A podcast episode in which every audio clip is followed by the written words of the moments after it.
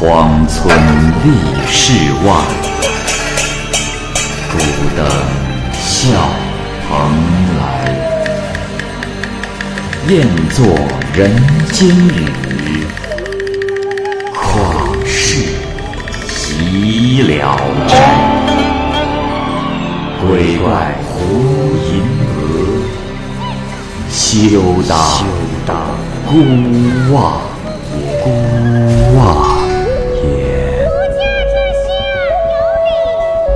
白话《聊斋故事》，《聊斋故事》之武秋月，蚂蚁播讲。高邮人王鼎，字仙湖，十分的豪爽旷达，喜欢郊游。他十八岁那年还没成亲，未婚妻就去世了。他时常出游在外，往往一年多都不回家。哥哥王奈是江北的名士，兄弟情谊非常的深厚。王奈劝弟弟多留在家中，想为他寻一门亲事。王鼎不听，乘船抵达镇江去拜访朋友。正好朋友外出，他便在旅馆的阁楼上租住了下来。看到江水泛着碧波，金山历历在目，心中非常的畅快。第二天，朋友请王鼎到别处去住，王鼎推辞没去。就这么住了半个多月。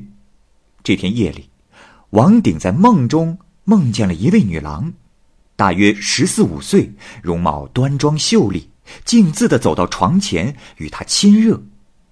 王鼎醒来后便有了夜疑，他十分的不解，却以为是偶然一梦。再到夜里，他又梦到了那位女郎，就这样过了三四夜，他心中大为的惊诧，不敢熄灭灯烛，躺着却不敢睡。可是刚一合眼，梦见女郎就又来了。正亲热时，他忽然惊醒，急忙睁开眼睛。竟然看到一个十分美丽的女子真真切切的在自己的怀里。女郎见王鼎醒来，颇为的羞怯。王鼎明白她并非人类，但十分的欣喜，也顾不上问明情况，就真与她尽情的欢爱了起来。女郎好像有些不堪忍受，说：“公子，一点儿也不温柔，怪不得人家不敢告诉你实情。”于是王鼎才询问始末，女郎回答说：“奴家名叫武秋月。先父是一位名儒，深通周易占卜之术，对我非常疼爱。但说我活不长，就没有为我定亲。后来我在十五岁时果然夭亡，父亲把我掩埋在阁楼东侧。”让下葬处不高出地面，坟墓旁边也没有标志，仅仅在棺材旁的一块石头上写着：“女儿秋月，葬不起坟，三十年后嫁给王鼎。”现在已经过去三十年了，你刚好来了，我心中高兴，很想自荐给你，可是心中羞怯，所以借助梦境相会。王鼎也很是喜欢，又要做完那事。吴秋月说：“公子，我要重生，便需要少许阳气。但实在经受不住这般的风雨。我们未来的日子还长，何必急在今宵？”便起身离去。第二天，武秋月又来找王鼎，二人在一起谈笑，十分快乐。吹灭蜡烛上床，武秋月和活人没有什么两样。一晚，月色美丽，二人在院中散步。王鼎问武秋月：“娘子，这阴间也有城市吗？”武秋月回答：“啊，和人间一样。阴间的城市不在这里，离这里大约还有三四里地。”只是那儿的昼夜是颠倒的。王鼎问：“哦，那活人能去看看吗？吴秋月回答说：“啊，倒是可以的。”王鼎便请求带他去看看，吴秋月也答应了。他们乘着夜色前往，吴秋月飘飘忽忽，非常轻盈。王鼎极力的追赶，忽然来到了一个地方，武秋月说：“相公，不远了。”王鼎什么都没看到。武秋月把唾液涂在了王鼎的两个眼角上。王鼎再睁开眼睛一看，视力比原来好了很多，在夜里看东西就像白天一样清楚。他马上看到，在迷茫的云雾之中有一座城市，路上的行人都像是在赶集。一会儿，两名差役押着三四个人走了过来。奇怪的是，最后一个人很像哥哥王乃。王鼎走近一看，果然是哥哥，十分的吃惊，就问哥哥怎么会在这里。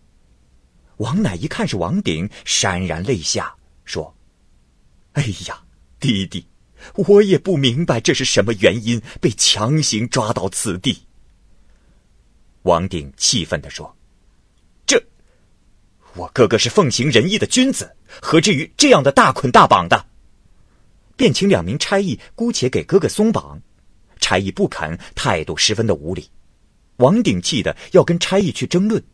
王乃制止说：“哎，弟弟，他们也只是奉命行事，但……”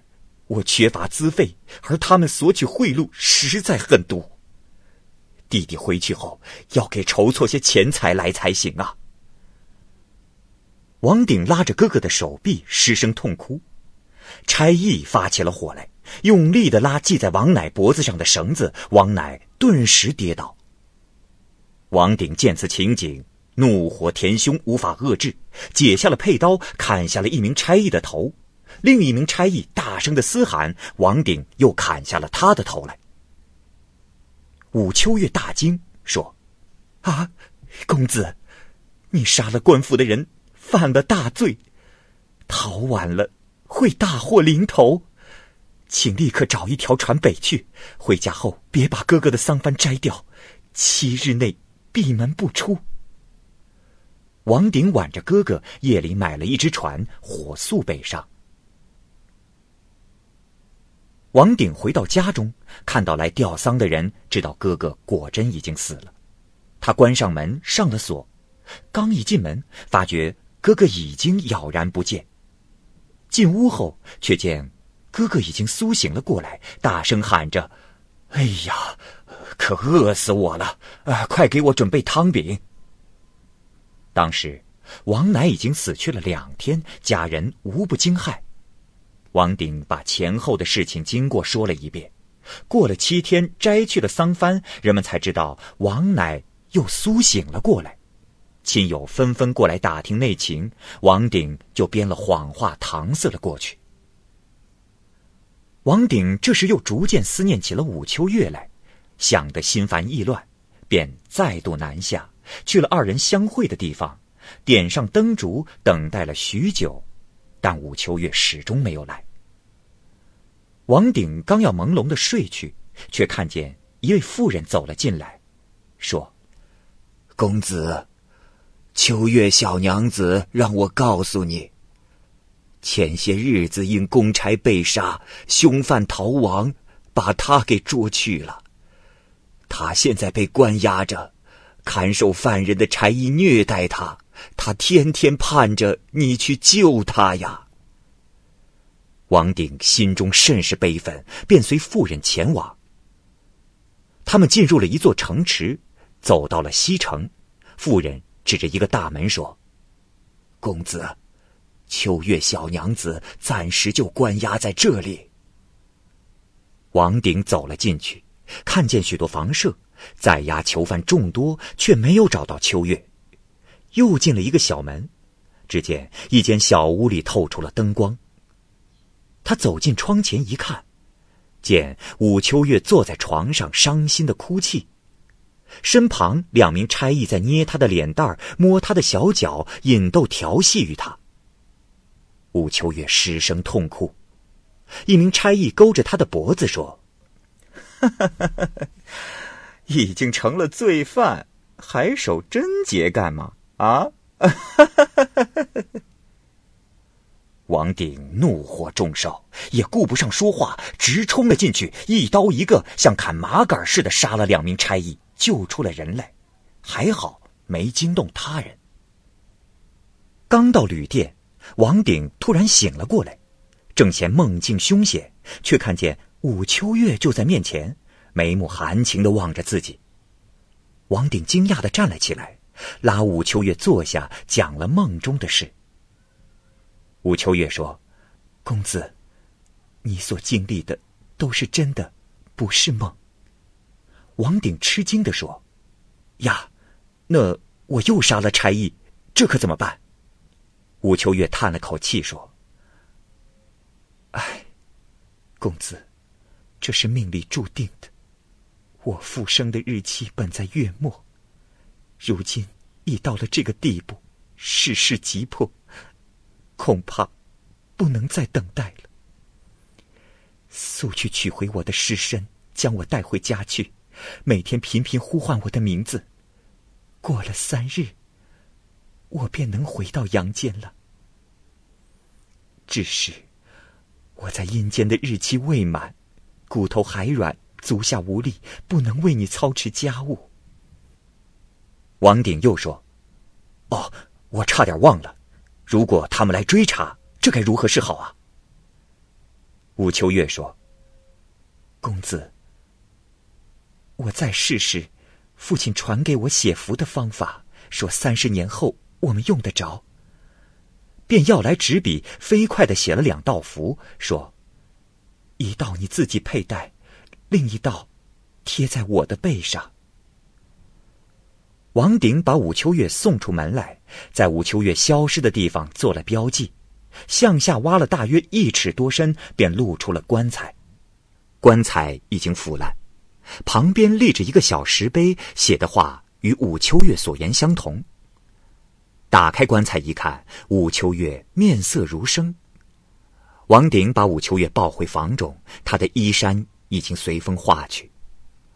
王鼎给他贴完符，用被褥把他裹得严严实实，背到江边，喊来一条停泊在那里的船，谎称妹妹得了疾病，要打算回到家去。幸亏南风刮得很大，黎明的时候便到了家。他把武秋月抱下来安顿好，这才告诉了兄嫂。全家人惊慌的你望着我，我望着你，但都不好去问是怎么回事。王鼎不停的喊着秋月的名字，夜里便抱着尸体就寝，尸体一天天的逐渐有了温暖的气息。三天后，武秋月终于复活了过来，七天后，他便能下地走路了。他梳洗好，与嫂嫂见礼，体态曼妙，与仙女没有什么区别，但十步以外就需要有人搀扶，否则就会随风摇摆，总是要跌倒。见着他的人总以为他身体有病，但他却因而更加的妩媚。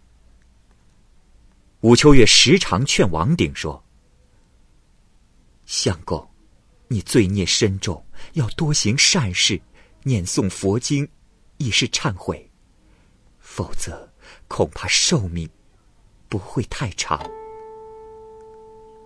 王鼎一向不信佛，但秋月说了之后，从此就皈依了佛法，十分的诚心，于是一直很太平。